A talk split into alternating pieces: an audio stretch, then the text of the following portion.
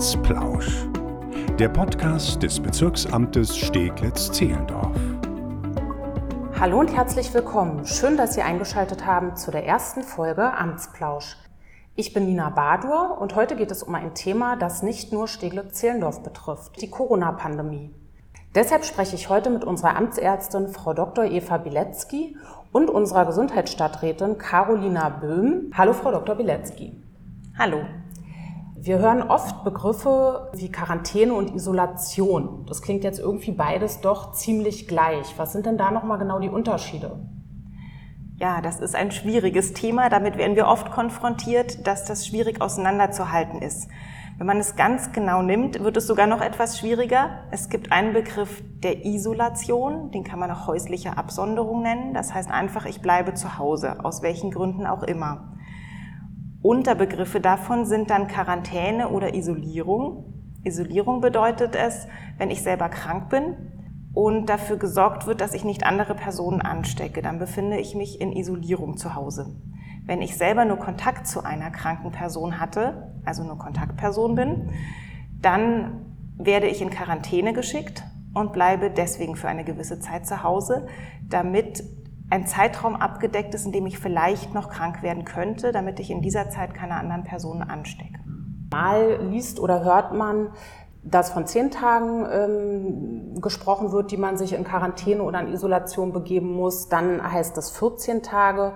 Was hat es denn mit diesen beiden Zeiträumen auf sich? Die zehn Tage muss eine Person zu Hause bleiben, die selber krank ist. Genau genommen sind es sogar mindestens zehn Tage. Man weiß inzwischen, dass die meisten Erkrankten nach zehn Tagen nicht mehr ansteckend sind, wenn sie davon die letzten beiden Tage keine Krankheitssymptome mehr hatten. Das wird auch abgefragt und ähm, den Leuten mitgeteilt, dass das wichtig ist, dass sie schon zwei Tage wieder gesund sind. Dann endet auch diese sogenannte Isolierung nach zehn Tagen. Mhm.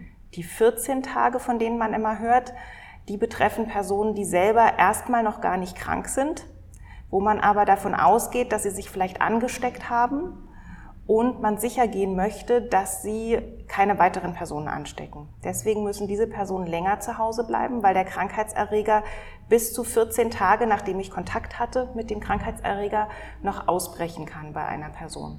Mhm, okay.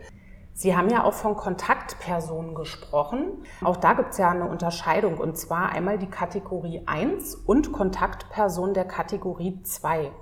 Was sind denn da dann jetzt nochmal die Unterschiede? Es ist ja teilweise dann doch etwas verwirrend. Ja, verständlicherweise. Diese Kategorien wurden vom Robert Koch Institut festgelegt, um entscheiden zu können, welche Personen höchstwahrscheinlich sich infiziert haben, die dann eben auch zu Hause bleiben müssen. Das sind die Kategorie 1 Kontaktpersonen, die dann Quarantäne erhalten. Und welche Personen zwar vielleicht Kontakt zu einem Erkrankten hatten, aber nicht so engen Kontakt hatten und deswegen nicht zu Hause bleiben müssen, sondern einfach nur für eine gewisse Zeit sich selber beobachten, auf Krankheitszeichen besonders achten, vielleicht weniger Kontakte zu anderen Menschen haben sollten. Mhm. Kategorie 1 Kontaktperson wird man, wenn man entweder einen sehr engen Kontakt zu einer erkrankten Person hatte, also weniger als 1,5 Meter Abstand hatte, mehr als 15 Minuten sich mit der Person unterhalten hat, direkten Kontakt zu Körpersekreten hatte. Das sind meistens auf jeden Fall Haushaltskontakte, also Menschen, die mit der erkrankten Person richtig zusammenleben. Mhm. Ein zweiter Grund, weswegen man zu einer Kategorie 1 Kontaktperson werden kann, ist, wenn man mit einer erkrankten Person über längere Zeit in einem Raum sich aufgehalten hat. Längere Zeit heißt mindestens 30 Minuten. Und wenn Aerosole durch diese erkrankte Person entstanden sind und durch schlechte Lüftung, enge Räume diese Aerosole nicht entfernt werden konnten aus dem Raum. Mhm. Dann kann eine Person auch zu einer engen Kontaktperson werden.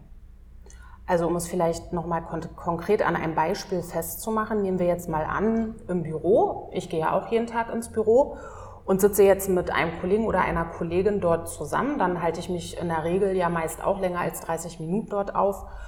Und es stellt sich jetzt raus, dass die Kontaktperson dann in dem Fall eben ähm, positiv getestet wurde. Dann wäre ich jetzt eine Kontaktperson der Kategorie 1. Ja. Und Kontaktperson der Kategorie 2 wäre dann beispielsweise der Fall, wenn jetzt zwei andere Kollegen gemeinsam in einem Büro sitzen und ich habe jetzt mit ähm, einer der beiden Personen danach eine Sitzung beispielsweise, dann wäre ich Kontaktperson der Kategorie 2. Nein.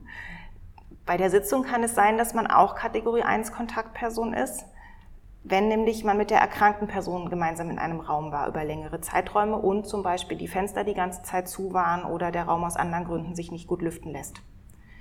Was Sie vielleicht meinen, was oft verwechselt wird, sind Personen, die Kontakt zu einer Kontaktperson hatten. Das ist nochmal was anderes als die Kategorie 2 Kontaktperson. Mhm.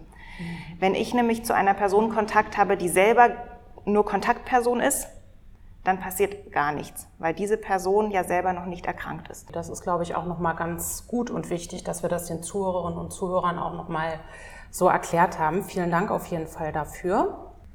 Ein bisschen Zahlen und Fakten aus der Hotline des Gesundheitsamtes dürfen natürlich auch nicht fehlen. Frau Böhm, wie viele Leute rufen denn so an im Schnitt? Im Augenblick rufen zwischen 1000 und 1200 Personen pro Woche in unserer Hotline an.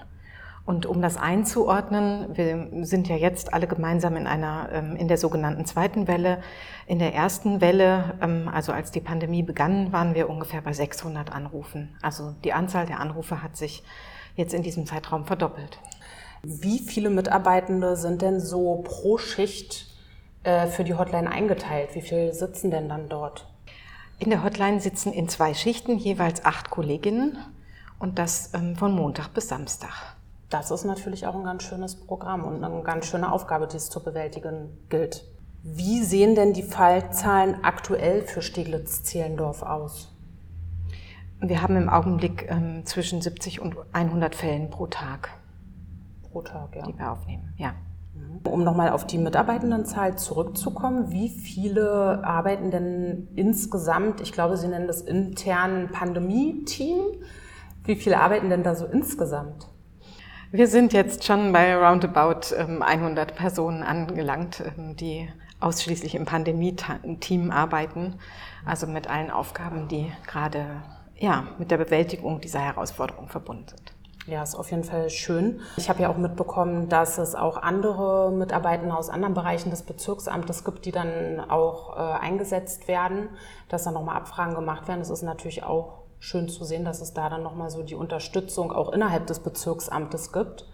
Ja, es gibt Unterstützung innerhalb des Bezirksamtes. Es gibt eine großartige Unterstützung erstmal im Gesundheitsamt selber, intern sich zu helfen. Und es gibt inzwischen Unterstützung auch ähm, tatsächlich durch die Bundesebene, auch durch andere Senatsverwaltungen. Also die Hilfsbereitschaft ist groß. Ähm, Hilfsbereitschaft ist auch eigentlich das falsche Wort. Ich glaube, es ist ähm, uns allen klar, dass wir ähm, in einer Situation einer besonderen Herausforderung sind, wo manche Aufgaben dann vielleicht tatsächlich in der Priorität etwas nach hinten rutschen.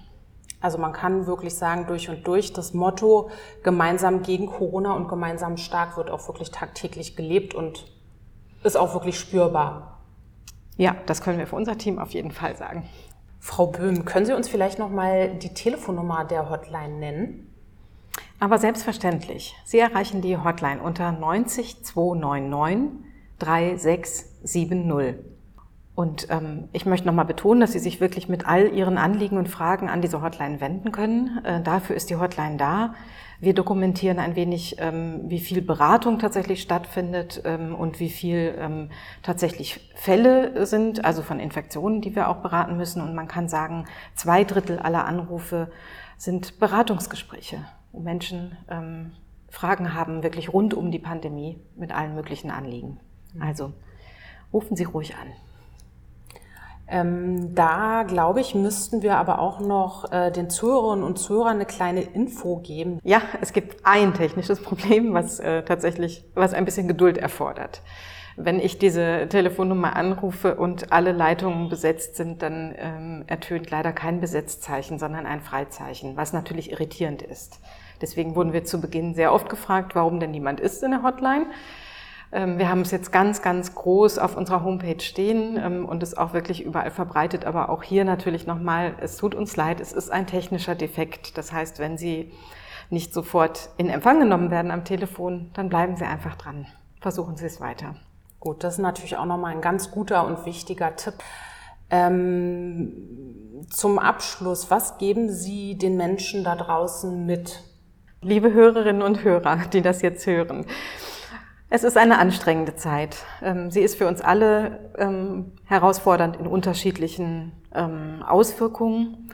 Deswegen hilft auch nicht ein guter Ratschlag, aber eines ist mir besonders wichtig, nämlich dass wir alle versuchen, Geduld zu bewahren und ein freundliches und humanes Miteinander im Alltag weiterhin leben, auch wenn wir manchmal selber genervt sind von dem, was uns äh, abverlangt wird. Aber ich glaube, dass das sehr wichtig ist für unser Zusammenleben, dass wir uns das jeden Tag vornehmen, ähm, dass wir freundlich bleiben.